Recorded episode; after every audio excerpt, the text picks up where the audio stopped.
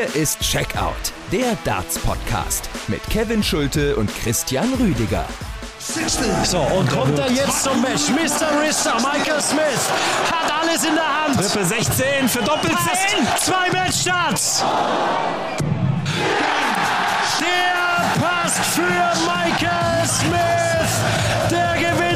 Dieses Sieben-Satz-Match gegen Johnny Clayton und verdient sich den Spot im Viertelfinale gegen die Nummer 1 der Welt. Wow, was ein Abend, was für eine Partie zwischen Michael Smith und Johnny Clayton. Wir werden natürlich ausführlich über diesen Cracker sprechen. Heute an Tag 12 bei der Darts WM war einiges geboten. Ihr habt einen Ausschnitt gehört von unseren Kollegen von Sport 1, den Matchstart-Kommentar von Basti Schwele. Hier ist Checkout, der Darts Podcast. Ich bin Kevin Schult und grüße natürlich Christian Rüdiger. Hi. Hallo Kevin, ich grüße dich. Checkout der Darts Podcast wie immer auf sämtlichen bekannten Podcast-Plattformen verfügbar. Während der WM täglich, ansonsten in der Regel einmal pro Woche. Ihr kennt das. Danke für den Support bis hierher, fürs Einschalten auch heute. Das ist wirklich eine tolle Motivation, auch die vorderen Platzierungen in den Podcast-Charts. Vielen Dank dafür. So, und jetzt, Christian, müssen wir zunächst, bevor wir über die sportlichen Highlights des 12. WM-Tages sprechen können, müssen wir zunächst leider erneut über das große C reden. Das Corona-Chaos. Die Darts-WM wird weiter vom Virus auch mit überschattet. Aktuell jeden Tag ein positiver Fall leider. Neuestes Opfer Dave Chisnell positiv getestet, deshalb kein Drittrundenmatch gegen Luke Humphreys. Am Abend kam dann noch die Meldung, auch Danny Noppert ist positiv, allerdings der Niederländer ja bereits ausgeschieden. Christian, äh, wie kriegen wir das jetzt alles zusammengerührt, was da wieder los war? Ja, das ist eine sehr gute Frage und äh, man hat so ein bisschen den Eindruck, gerade jetzt auch mit dieser Nachricht von Chizzy, so nach dem Motto, täglich grüßt das Murmeltier und diese Fälle bitte jetzt nicht falsch verstehen und das ist auch nicht respektlos gemeint, aber diese, diese Fälle, die treffen das Turnier enorm, weil sie erstens in so einer heiklen Phase des Turniers stattfinden, weil es eben nach Weihnachten ist, wo es nicht nur um die Wurst, sondern um den ganzen Grill geht und weil es dann auch solche Spieler sind, die erheblich erheblichen Einfluss auf das Turnier haben können. Mit einem Dave Chisnell, Vorjahres Halbfinalist, wissen wir alle, was, was der spielen kann. Der hat erheblichen Einfluss auf das Turnier. Genauso wie Michael van Gerven, Mitfavorit. Vincent van der Voort stand auch schon mal im Viertelfinale der Weltmeisterschaft. Also auch der hätte vielleicht richtig Schaden anrichten können. Man weiß es nicht. Also es sind hier nicht irgendwie positive Fälle in der ersten Runde, wo die Namen irgendwie Toyokatsu, Shibata, äh, Lawrence Illigan oder James Wilson sind. Bei allem Respekt für diese Spieler. Aber gerade jetzt, dass es eben solche, solche Topstars trifft, äh, wiegt nochmal umso, umso mehr. Und vor allem auch lässt sich leider so ein, so, ein, so ein kleines Muster erkennen, ohne da jetzt was hineininterpretieren zu wollen. Aber du hast Barney, Holländer. Du hast Van der Voort, Van Gerven, auch beides Holländer. Danny Noppert, Holländer. Und den einzigen Engländer, Dave Chisnell. Ja, in der Tat. Dieses Muster hätte ich ohnehin angesprochen. Also jetzt gerade auch mit dem positiven Test von Noppert. Da bleiben nicht mehr viele Niederländer übrig jetzt im Umfeld der Weltmeisterschaft. Das muss man mal so klar formulieren. Also ich finde das äh, schon sehr bedenklich. Ähm, natürlich äh, kann man da jetzt nicht viel mehr rein interpretieren, als eben die Fakten darzustellen. Es hat äh, insgesamt jetzt eben schon vier Niederländer getroffen. Zwei davon sind aus dem laufenden Turnier genommen worden, Van Gerven und Van der Voort. Die PDC verschanzt sich weiter, muss man hier nochmal kritisch anmerken. Da werden einfach Zweizeiler formuliert. Das Ganze wird kurz protokollarisch erfasst. Es gibt nicht mal richtige Pressemitteilungen. Es bleibt einfach bei kurzen zwei, drei Zeilern auf der Homepage. Dann wird das Ganze per Twitter und äh, über die sonstigen sozialen Medien wegmoderiert, sage ich mal. Also, letztendlich, die Krisenkommunikation bleibt einfach gewöhnungsbedürftig. Die bleibt schwach, Zumal man natürlich auch sagen muss, das Ganze wird medial auch alles andere als breit getreten. Also das haben wir schon häufiger auch hier im Podcast kritisiert, dass das Ganze ja sehr auf der Oberfläche bleibt und sehr mh, hm, lapidar irgendwie wegmoderiert wird. Das ist natürlich generell ein Problem im Darts. Ne? Ja, absolut. Also man wabert da immer wieder in so einer Bubble von alles schön, alles toll, alles cool und weh, da kommen mal ein paar kritische Stimmen oder man versucht auch Hintergrundrecherche zu betreiben, um dann eben auch so ein paar Sachen aufzudecken, vielleicht die nicht ganz so schön sind, wie jetzt eben mit dieser Weltmeisterschaft, wo eben vieles im Argen liegt. Ich meine, das zeigen ja diese, diese drei positiven Tests jetzt erstmal von den Spielern, die aus dem laufenden Turnier genommen wurden und dann eben mit Van Barneveld und Noppert, die nach ihren Match Matches dann auch noch äh, positive äh, Tests erhalten haben. Des, deswegen, also mir gefällt diese Kommunikation der PDC einfach nicht, dieses sich, sich wegducken. Mir würde es schon mal gut gefallen, wenn sich da wirklich mal auch einer hinstellt und sagt, äh, was da wirklich äh, Sache ist. Aber eins steht fest, also zumindest so in meinen Augen, dass diese WM so ein bisschen das Corona-Management der PDC einreißt, was sie sich 2020 aufgebaut hat, wo sie wirklich vorbildlich war, trotz äh, unklarer Situation sehr früh wieder angefangen hat, gute Konzepte hatte und da wirklich alles reibungslos formuliert. Äh, eigentlich alles reibungslos wirklich abgelaufen ist. Und jetzt kommt dann eben so eine Nummer, wo äh, wirklich diese, diese, diese Krisenkommunikation, die ist in meinen Augen schrecklich, katastrophal und eines Profiverbandes oder einer Profiorganisation, eines Wirtschaftsunternehmens nicht würdig. Klar, du sprichst an, es lief jetzt in fast zwei Jahren Pandemie relativ gut durch. Also die Turniere, die dann stattfinden durften, die haben unter den äh, geltenden Gesetzgebungen stattgefunden. Was anderes passiert allerdings ja gerade auch nicht. Nur das Problem ist einfach, dass die PDC ähm, sehenden Auges in dieses Chaos reingeschlittert ist, weil man hätte ja auch irgendwie ein bisschen, zumindest ein bisschen auf die geltenden ähm, britischen Corona-Regeln aufsatteln können jetzt bei diesem Turnier, zumal man ja schon sehr große Privilegien genießt im Vergleich zu anderen Ländern trotz eben einer sehr großen Omikron-Welle, die durch äh, London vor allen Dingen auch, auch äh, geistert. Was man letztlich ja auch ähm, so als kleines Zwischenfazit allerdings sagen muss, die PDC-Granten, also auch ähm, Ex-Boss ähm, Barry Hearn, die haben von Anfang an dieses Thema einfach auch klein gehalten. Ne? Also ich glaube, Corona überfordert diesen positiv gemeint Darts-Zirkus jetzt einfach gerade ein bisschen. Man darf jetzt die PDC auch nicht zu gut dabei wegkommen lassen, wenn man über 2020 spricht, weil ich meine, da sind Tweets publiziert worden von Barry Hearn zum Beispiel, wo er gesagt hat, hier ähm, Overhype-Virus, auf die Frage eines oder auf den Kommentar, auf den Tweet eines Fans, da hat er zugeschrieben, einfach nur korrekt, ja, ist ein Overhype-Virus. Also finde ich alles ein bisschen schwierig und das äh, kann man auch jetzt mal nach äh, fast zwei Jahren Pandemie hier nochmal kurz zusammenfassen und mit in den Kontext setzen. Auch natürlich ein Gervin Price, der sich auch gegen den äh, Sinn von Masken ausgesprochen hat, der sich im Prinzip ähm, mehrfach kritisch geäußert hat. Man hört es von anderen Spielern, die quasi zur Impfung gezwungen worden sein sollen, äh, weil sie sonst eben keine Turniere hätten mehr spielen dürfen. Also man ist da aktuell jetzt, glaube ich, um jetzt äh, zur Aktualität zurückzukommen, im Augen zu und durch Modus von Seiten der PDC. Ja, das denke ich auch. Also viele oder einige auch von unseren äh, Zuschauern äh, haben sich schon dahingehend auch geäußert, ob diese WM in dieser Form überhaupt noch zu halten ist, weil eben auch äh, jetzt sehr große Spieler und große Namen rausgehen mussten aufgrund eines positiven Tests. Ich, äh, so leid mir das auch tut, zu sagen, die PDC wird das auf Biegen und Brechen versuchen, einfach durchzubringen und äh, versucht auch einfach äh, oder hofft zumindest, dass es jetzt einfach äh, durchgeht. Und zu diesem anderen Thema, was du gerade noch angerissen hast, ich finde, das verdeutlicht auch sehr gut, äh, dass die PDC BBC auch gerne daran interessiert ist, solche Themen wirklich nicht an die Öffentlichkeit wirklich breit kommen zu lassen und einfach wegmoderiert, weil sie nicht in diese schöne, heile Dartswelt passen, was eben immer wieder bedeutet, dieses beste Beispiel, Daryl Gurney kommt äh, zu seinem Drittrundenmatch auf die Bühne. Ich singe da 90 Sekunden Sweet Caroline mit und für 90 Sekunden ist diese Welt auch einfach in Ordnung. Da gibt es in dem Moment kein Corona oder, oder irgendwas. Denkst du einfach nicht dran. Und genau dieses, auf, auf, auf sowas stützt sich, glaube ich, auch die PDC, dass sie immer wieder diese schöne, heile Welt vorgaukelt und da passt sowas einfach nicht mit hinein. Aber natürlich musst du dich als, als Organisation solchen Sachen stellen und deswegen finde ich es auch schade, dass es so lapidar wirklich behandelt wird. Stichwort möglicher WM-Abbruch. Ich denke, da reitet man, glaube ich, ein ziemlich totes Pferd. Das wird nicht passieren. Da gibt es keinerlei Signale. Price könnte sich damit anfreunden, das hat er heute bei Instagram gesagt. Gary Anderson war ziemlich klar auf der Pressekonferenz. Er hat klar gesagt, ja, im Prinzip müsste man das Turnier jetzt abbrechen, unterbrechen, was auch immer. Aber auch die Ranking-Situation wird ja im Prinzip für zwei Jahre deutlich, signifikant beeinflusst durch diesen WM-Abbruch. Chris Doby gewinnt 10.000 Pfund, Luke Humphreys 10.000 Pfund packt er sich obendrauf. Nur dadurch, dass die jeweiligen Gegner Corona-positiv sind. Das heißt, das ist im Prinzip ein Proto-Turniersieg um mal die Relation klar zu machen. Also, dass es die PDC jetzt so hart vor allen Dingen bei der WM erwischt, ist natürlich dann echt ein Fiasko am Ende und wird äh, vor allen Dingen auch über das Turnier hinaus dann noch Folgen einfach haben, die ja auch Gary Anderson angesprochen hat. So sieht's aus. Und im Beispiel auch von Michael van Gerven nochmal, das ja der größte Name von allen äh, gewesen ist, der aus dem Turnier auch gehen musste.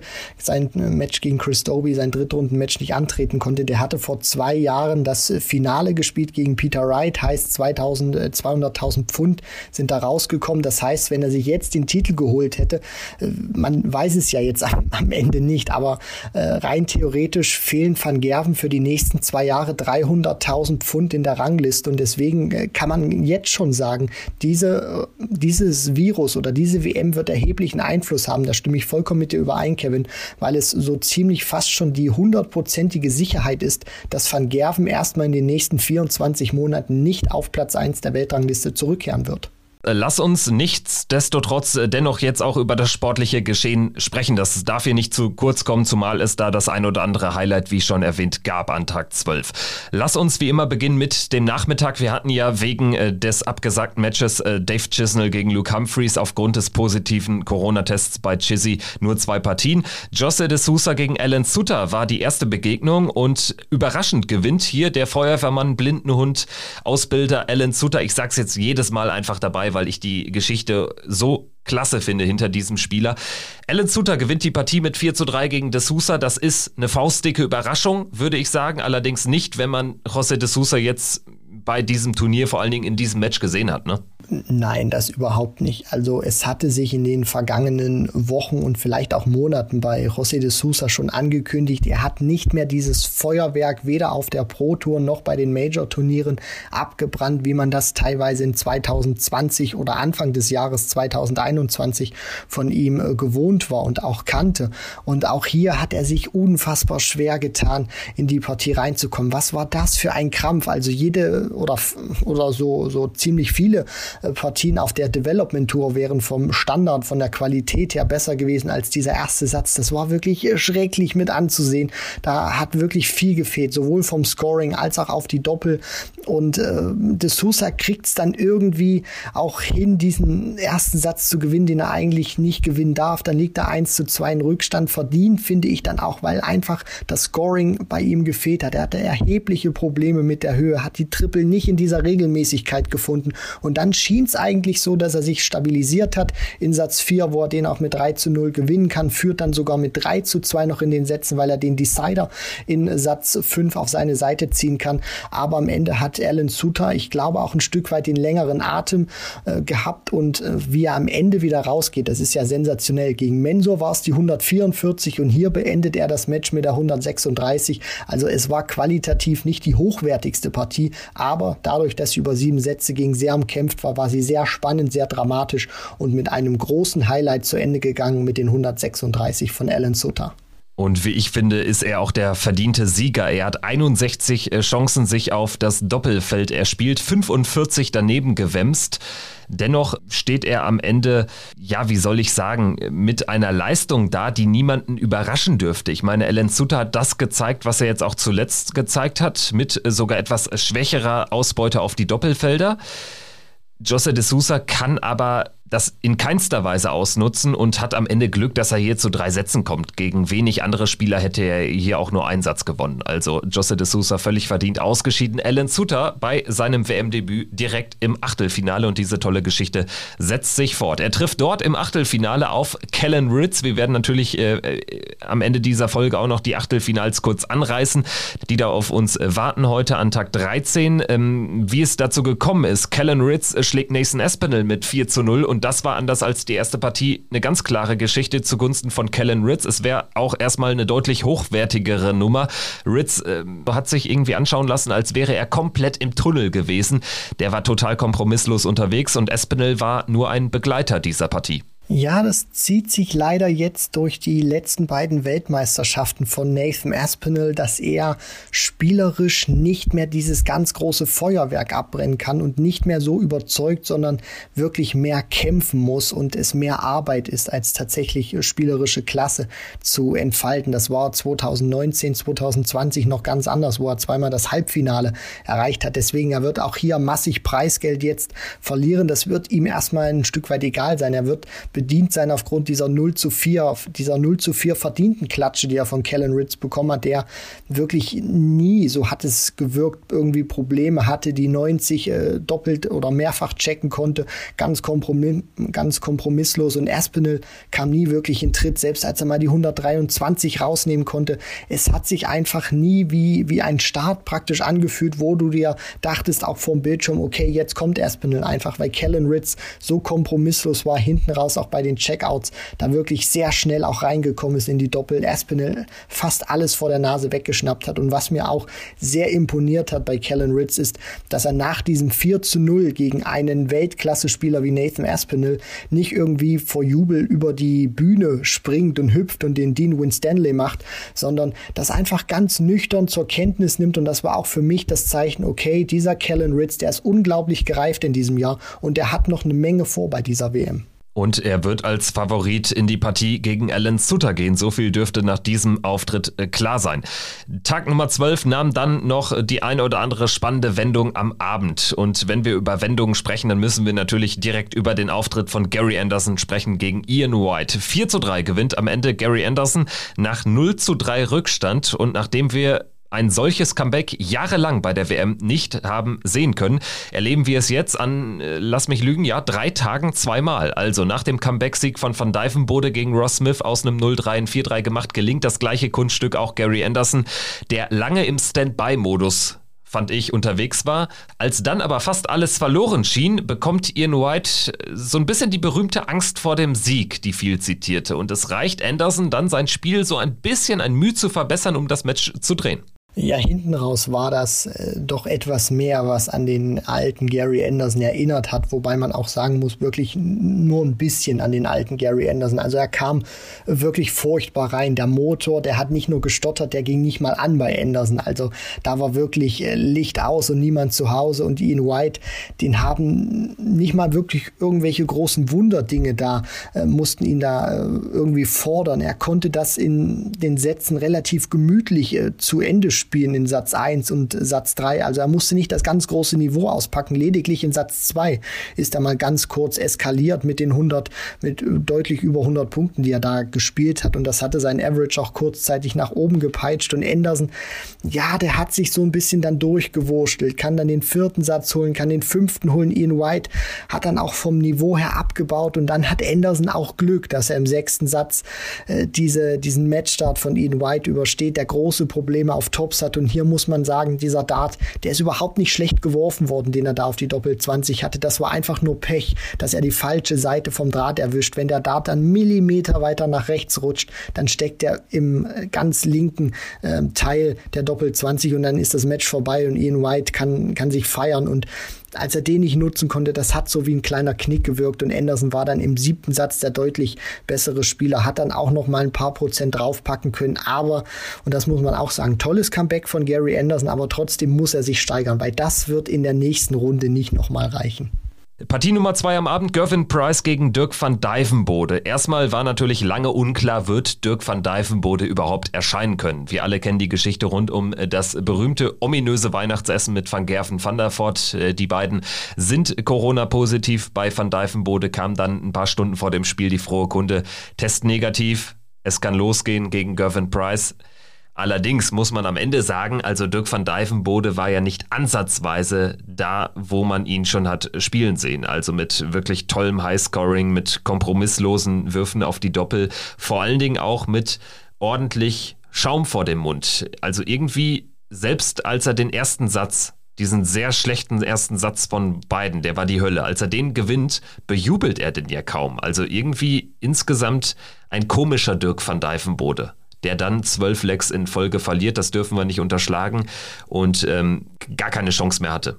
Nein, überhaupt nicht. Er hat auch in der gesamten Partie von der Körpersprache sehr handsam gewirkt und dieser erste Satz, den er, ich will nicht sagen geschenkt bekommt von Gervin Price, sondern eher schmeichelhaft gewinnt, weil sie da beide nicht gut auf die Doppel unterwegs waren und Van Dijvenbode eben dieses eine Doppel mehr treffen konnte als, als Gervin Price, aber danach war das wirklich Einbahnstraße. Price hat danach jeden der Sätze, die er gewinnen konnte, die vier am Stück, jeweils immer mit über 100 im Schnitt äh, gespielt und Van Dijvenbode hat überhaupt nichts mehr hingegenzusetzen. Das war absolute Einbahnstraße und Gervin Price hat ihm, äh, hat ihn nach den 0 zu 1 Rückstand wirklich vorgeführt. Also das war dann schon eine Demonstration der Stärke von Gervin Price.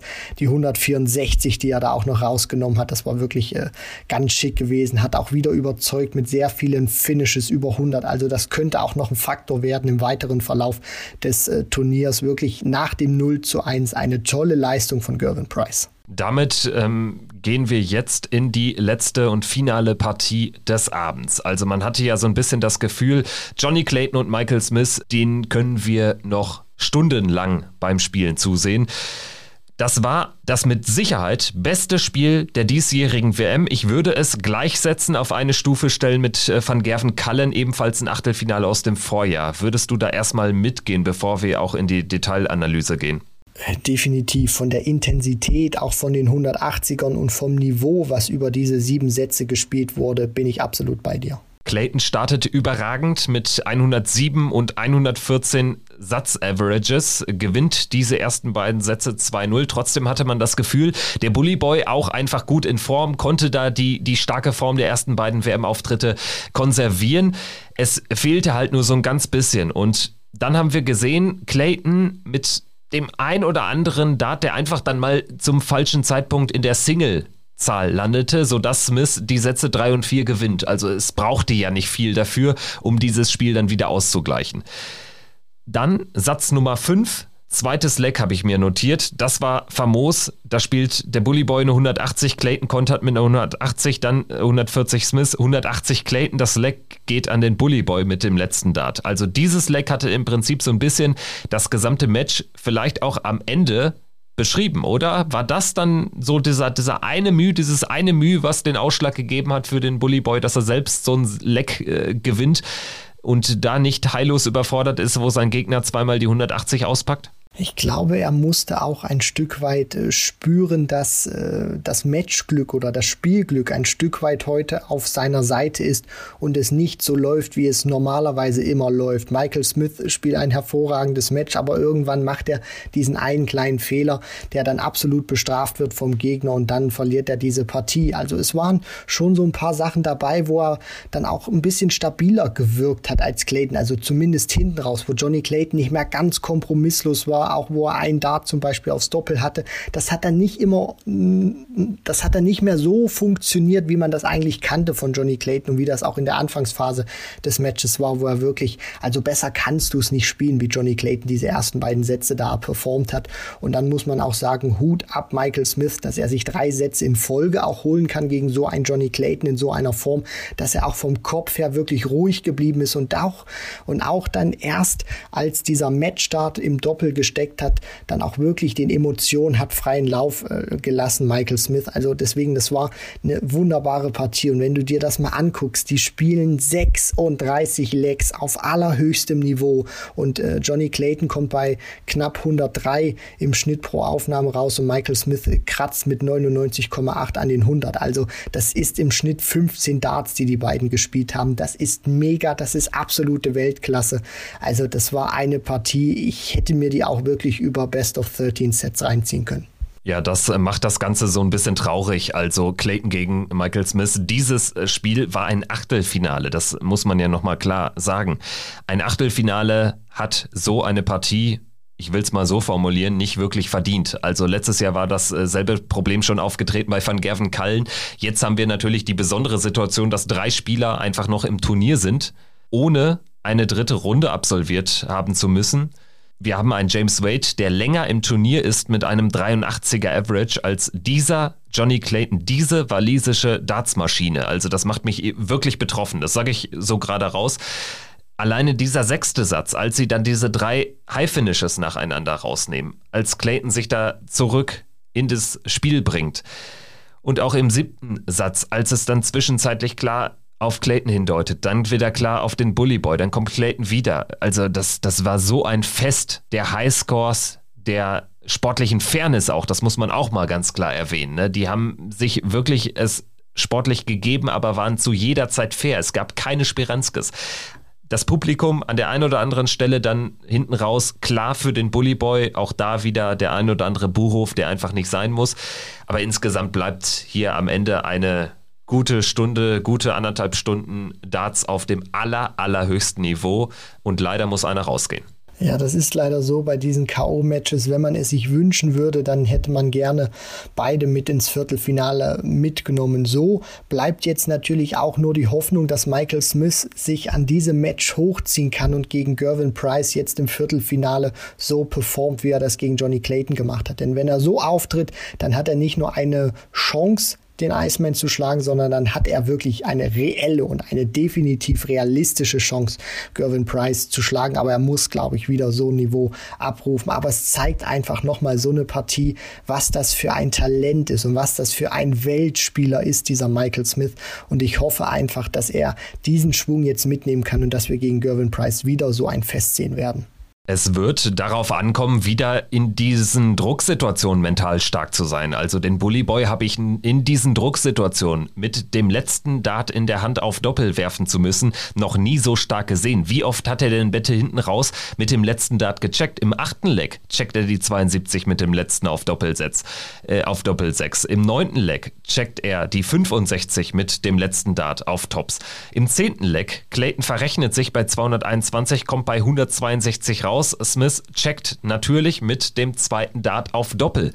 Also das muss man ja am Ende sich mal auf der Zunge zergehen lassen. Johnny Clayton war der Spieler in dieser Partie, der die Nerven hinten raus, wenn man davon sprechen will, nicht mehr ganz beisammen hatte. Er hat sich verrechnet, stellt sich danach auch eine 60 äh, und damit 102. Also wäre er noch einmal drangekommen, hätte er definitiv drei Darts gebraucht. Hätte er den letzten Dart auf Bull geworfen, hätte er 97 Rest gehabt. Auch das habe ich nicht verstanden. Und Michael Smith hatte alle beisammen hinten raus. Und das haben wir bislang selten gesehen. Jetzt stellt sich äh, vielleicht auch schon die Frage, er hat den Viertelfinaleinzug klar gemacht und unabhängig von dem Auftritt gegen Gervin Price. Glaubst du, er hat sich mit diesem Tag zurück in die Premier League gespielt. Ich würde die These aufstellen, Espinel ist raus nach diesem Tag, wenn man das so in Summe bilanziert.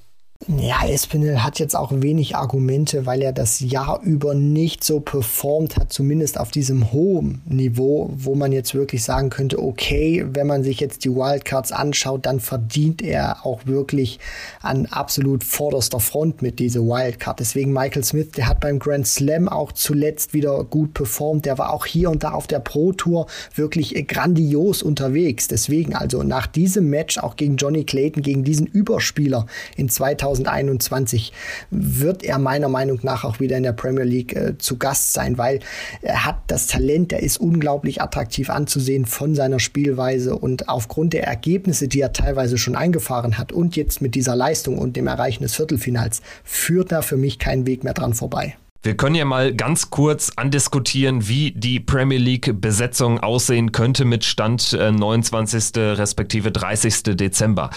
Price, Wright, Van Gerven sind sowieso safe. Aktuell nach Rangliste auch James Wade nicht äh, von einem Premier League Platz zu verdrängen, weil er ist die Vier der Welt. Dann haben wir natürlich einen Gary Anderson, der wird safe dabei sein. Wir haben Johnny Clayton als amtierenden Premier League Champion, der wird safe dabei sein. Dann haben wir Rob Cross, Europameister und untermauert das Ganze durch gute Leistung bei der WM, wird auch dabei sein. Sieben Spieler sind safe. Michael Smith würde ich sagen, 80 bis 90 prozentige Wahrscheinlichkeit auch dabei auch ein Engländer, das ist auch nicht ganz unwichtig, dass man da auch möglichst äh, äh, ein paar Engländer dann zumindest dabei hat. Und dann würde ich sagen, der Sousa, Vandenberg haben schlechte Leistungen jetzt gebracht bei der WM insgesamt auch kein famoses Jahr gespielt. De Sousa allerdings kommt natürlich aus einem Premier League Finale. Vandenberg generell ein Bühnenspieler, beides äh, Spieler, die auch internationalen Charakter, internationales Flair dem Ganzen verleihen. Die beiden zittern ein wenig noch, sind so ein bisschen auf dem Schleudersitz und müssen hoffen, dass es keinen WM-Sensationsfinalisten oder sogar einen WM-Sensationssieger von hinten im Ranking gibt. Würdest du da mit mir konform gehen? Ja, absolut. Und ich würde da auch gerne noch so ein, zwei Namen mit reinwerfen. Zunächst mal noch zu dem Namen James Wade, egal ob er jetzt die vier bleibt oder nicht. Er hat die UK Open gewonnen, er hat damit auch drei oder er hat damit auch in drei Jahrzehnten jetzt äh, jeweils Titel gewonnen auf der PDC Tour. Deswegen den kannst du, egal ob er die, die vier ist oder in diesen Top 4 ist äh, oder dann nicht, den, den kannst du da aus meiner Sicht nicht rausnehmen. De Sousa auch nicht sonderlich toll gespielt in diesem Jahr, aber trotzdem als Finalist des Vorjahres wird er wahrscheinlich äh, dabei sein, auch aufgrund des internationalen Flairs, weil er eben Portugiese ist. Gary Anderson, das ist der große Name, wenn man wieder auf Tour gehen will und diesen Plan, den man aufgestellt hat, so durchziehen möchte, dann darf Gary Anderson da auch einfach nicht fehlen, weil der Name allein schon Tickets verkauft.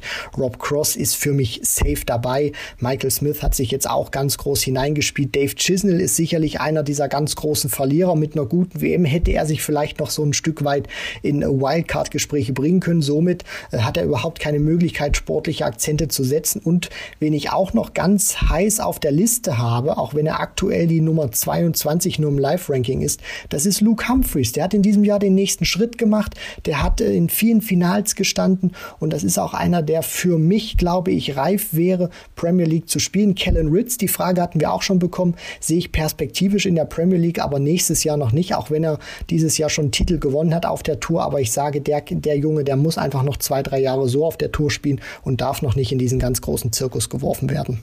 Es sei denn, er wird Weltmeister. Das gilt aber natürlich für jeden anderen auch. Wer Weltmeister wird, ist safe unter den Top 4 der Welt und wird demzufolge auch Premier League spielen. Gut, machen wir den Haken hinter die Premier League-Diskussion und natürlich auch längst hinter den 12. WM-Tag und kommen zu WM-Tag Nummer 13, bevor es ja dann an Silvester nochmal einen spielfreien Tag gibt und dann in 2022 der neue Weltmeister gekürt wird. Wir haben heute den zweiten Achtelfinaltag mit äh, sechs Begegnungen, drei am Nachmittag, drei am Abend. Zum letzten Mal, äh, zum letzten Mal also drei Partien pro Session. Raymond Smith gegen Mervyn King ist Partie Nummer eins am Nachmittag. Danach geht es weiter mit Alan Suter gegen Kellen Ritz. Chris Doby bekommt es mit Luke Humphreys zu tun. Das ist das Duell der zwei ähm, ja, Corona-Profiteure, so will ich es mal ausdrücken. Ähm, die Nachmittagssession jetzt ohne den ganz, ganz großen Namen. Wen hast du denn da so als erstes, am ehesten auf dem Zettel als die drei Spieler, die durchgehen? Ich äh, gehe ich tue mich einfach sehr schwer. Also ich sehe Ritz vorne aufgrund der gezeigten Leistung zuletzt, sehe auch Humphreys relativ deutlich sogar vorne gegen Doby, aber gerade bei Smith gegen King, das hat für mich erneut Überraschungspotenzial, wenn ich aus Sicht des Australiers da drauf blicke. Ja, zumal man auch nicht äh, vergessen darf, Raymond Smith war bislang sehr stabil, hat kaum Ausreißer nach unten gehabt in der Leistung, auch über Best of Seven Sets war das wirklich sehr stabil, was er da gemacht hat. Für Mervyn King spricht natürlich die Erfahrung bei der Weltmeisterschaft. Jetzt nicht unbedingt äh, alterstechnisch Raymond Smith, weil das auch einer ist, äh, der schon sehr lange Dart spielt und auch weiß, wie man sich in Drucksituationen verhält, nur eben nicht unter diesem krassen Niveau bei diesem Turnier. Ich sehe King tatsächlich leicht vorne, weil er er für mich auch diesen Ticken Griffigkeit mitbringt. Er hat forsche Worte gesagt, er hat gesagt, ihn interessiert nicht, was die anderen machen, er ist hier, um dieses Turnier zu gewinnen. Und ich glaube einfach, das wird dieser Faktor dann am Ende auch sein, der Mervyn King über die Ziellinie bringt und diese Partie gewinnt. Kellen Ritz sehe ich vorne gegen Alan Suter. Ich bin einfach, äh, ich bin einfach wirklich fasziniert, was Kellen Ritz da zeigt und ich glaube auch, dass die gezeigten Leistungen von Alan Suter wirklich gut waren, auch vom kämpferischen her, aber Spielerisch wird das jetzt gegen Kellen Ritz nicht mehr reichen und Chris Doby gegen Luke Humphreys. Da sehe ich ähnlich wie du, Kevin, Luke Humphreys vorne, weil ich einfach glaube, der ist für mich so stabil, der hat für mich so ein Selbstvertrauen. Da wird gegen Chris Doby äh, jetzt nicht viel anbrennen. Also er wird diese Partie gewinnen. Ich tippe sogar auf ein 4 zu 2, wenn nicht vielleicht sogar ein 4 zu 1, wenn Humphreys ganz gut drauf ist. Ist natürlich auch immer die Frage, wie, wie kommen die beiden Akteure jetzt aus dieser unfreiwillig äh, spielfreien Zeit heraus? Das gleiche gilt natürlich dann auch, wenn wir über die erste Partie am Abend sprechen, für James Wade, der dritte Corona-Profiteur im Bunde, der hier ja mit nur einem Sieg ins Achtelfinale geschlittert ist. Er bekommt es mit Martin Klärmacker zu tun, die letzte niederländische Hoffnung im Turnier. Auch das hätte man sicherlich so nicht erwartet am 30. Dezember, dass nur noch einer dabei ist und der dann Martin Klärmacker heißt. Hinten raus dann noch zwei schottisch-englische Duelle. Das wird sicherlich auch nochmal brisant im Publikum. Anderson gegen Cross und Peter Wright gegen Ryan Searle. Natürlich Anderson Cross, das Duell der zwei größten Namen im Paket. Peter Wright gegen Ryan Searle hat aber, glaube ich, auch richtig was. Da erwarte ich auch ähm, einiges an Gegenwehr von Ryan Searle. Ich bin gespannt auch, welche Darts Peter Wright auspacken wird. James Wade gegen Martin Klärmacker. Ich sehe dann den Wade schon vorne, bin aber gespannt, ob er auch signifikant eine bessere Leistung bringen kann als gegen Keifenhöfen. Das Spiel liegt ja gefühlt schon einen Monat zurück. Er muss sich auf jeden Fall steigern und er muss auch seine Sinne schärfen. Also James Wade hat sich gegen Namen aus diesem Regal in den vergangenen Weltmeisterschaften häufig schwer getan. Gegen Ryan Joyce vor ein paar Jahren raus, gegen Steve Beaton vor ein paar Jahren raus und dann auch bei der vergangenen Weltmeisterschaft gegen Stephen Bunting gescheitert. Also er muss wirklich aufpassen. Martin Klärmarker klingt auf dem Papier nach einer klaren Sache, aber wenn Wade nicht das beste Niveau an den Tag legt und Klärmarker auch vom Timing her gut ist, der kann Sets teilweise heraus herausragend spielen, wo er alles unter 15 Darts gewinnt, die Lecks, die er sich dann holt, um, die, um den Satz einzutüten. Deswegen James Wade muss da wirklich aufpassen. Aber wenn er seine Form bringt, dann sollte er diese Partie auch gegen Martin Klärmarker gewinnen. Cross gegen Anderson, da bleibt mir nichts anderes übrig, als zu sagen, Anderson muss sich steigern. Wenn er das nicht tut, dann wird er gegen Cross rausgehen. Dann ist das Achtelfinale das höchste der Gefühle und Endstation. Und Peter Wright gegen Ryan Searle.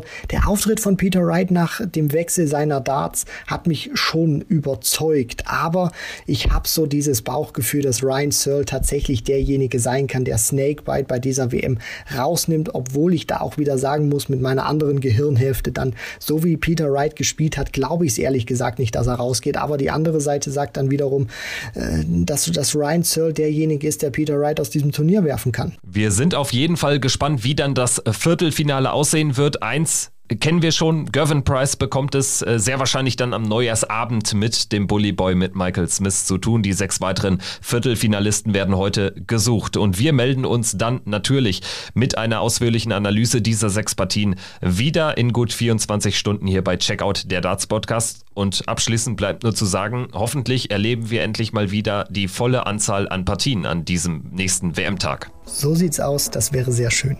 In diesem Sinne bleibt gesund und hört weiter rein hier bei Checkout, der Darts Podcast. Macht's gut. Ciao. Ciao.